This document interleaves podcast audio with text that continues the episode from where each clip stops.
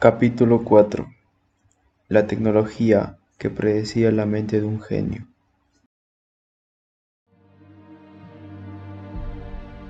Stephen Hawking, científico más famoso del mundo, se propuso responder la mayor pregunta de todas, ¿cómo ha llegado a existir todo lo que hay en el universo? Uno de los principios de la ciencia es el que el conocimiento solo es valioso si se comparte, pero ¿cómo divulgar tus ideas cuando no eres capaz de hablar ni de escribir? Esa fue la compleja situación a la que se enfrentó durante prácticamente toda su vida el reconocido físico y cosmólogo Stephen Hawking. En 1985, una operación de urgencia le hizo perder la voz pero un sofisticado sistema informático que Intel creó específicamente para él se la devolvió, o por lo menos le otorgó un acento que se volvería tan característico de él como su propia imagen, y le permitió expresar las ideas sobre el universo que pasaban por su mente. Entonces, ¿cómo funciona esta tecnología? Hawking en 1963, con 21 años, sufre una caída mientras estaba patinando y le cuesta mucho levantarse. El diagnóstico del médico, esclerosis lateral múltiple, ELA.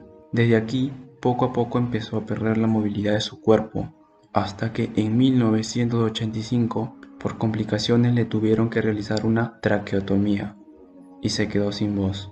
En esa época, el científico usaba una computadora de escritorio conectadas a una enorme batería, las cuales se encontraban en la parte de atrás de su silla de ruedas.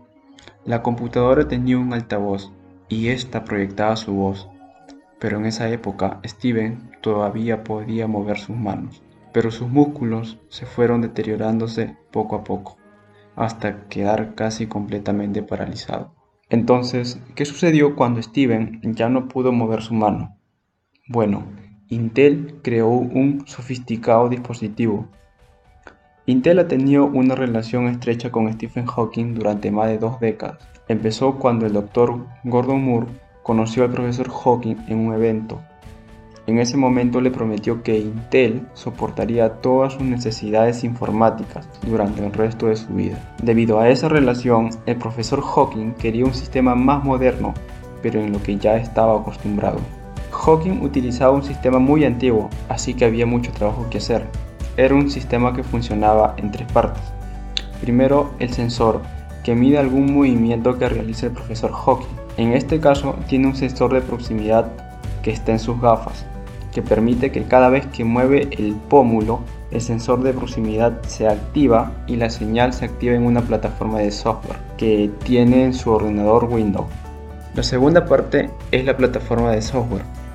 Lo que hace este sistema es actuar como un conductor entre el sensor y Windows, así que tiene un teclado virtual y una simulación de ratón que le permite escribir con el teclado en un interfaz temporizado. Puede visualizar un cursor que va por cada letra y cuando llega a la letra deseada, él puede mover su pómulo. Esta se escribe y hay un predictor de palabras, así que cuando pone el suficiente número de letras aparece la palabra directamente. Él ve que aparece la palabra en el predictor de palabras y puede seleccionar una vez más con el interfaz de tiempo. Es como cuando utilizamos el teclado del celular para escribir un mensaje y escribimos una palabra, por ejemplo, auto, pero solo escribimos la A y la U, nuestro autocompletador nos da opciones, usualmente las palabras más básicas que usaríamos, en este caso auto o todo lo que empiece con AU y una vez que él lo ha escrito todo puede activar el sistema de lenguaje sintetizado. Y esta es la tercera parte del sistema. E, este sistema es muy interesante porque es una voz robótica que el científico ha acabado por identificar su propia voz.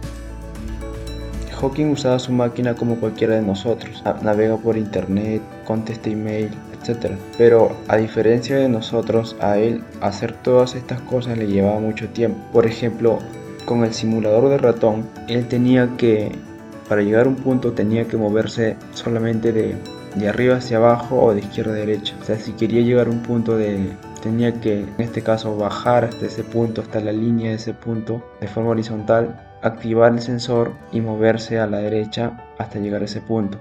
Y luego volver a activar el sensor. Es como el mouse por teclado que tenemos en nuestra PC. Entonces como Hawking no quería cambiar su interfaz del simulador de ratón, para reducirle mucho el tiempo, se desarrolló y se optimizó la predicción de palabra. Es decir, la única forma de querer ir más rápido sin cambiar la interfaz del teclado es tener que teclear menos letra. Eso es más velocidad. Puede empezar a teclear y el sistema puede predecir la siguiente palabra por el contexto del contenido de la frase, sin tener que teclear una letra de esa palabra.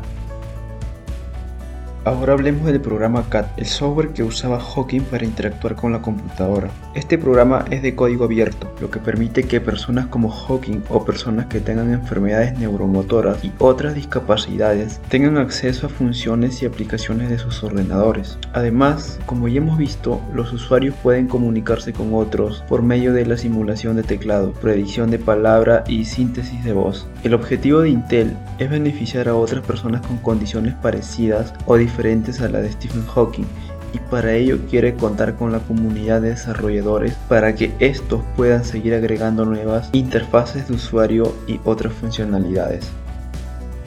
Para concluir, el software ACAD puede tener muchas aplicaciones. Como es de código abierto, podemos integrar el software libremente como en un anillo basado en acelerómetro que puede detectar el movimiento desde una cámara, etc. Cualquier persona que esté construyendo una tecnología relevante, eh, como un sensor, etc., puede lanzar su innovación en el mercado integrando este sistema y pueden impactar a muchas más personas.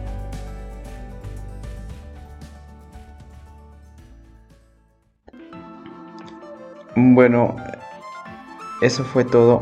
Muchas gracias a todos por escucharme. Espero que haya sido enriquecedor y de su agrado. Y gracias. Hasta la próxima.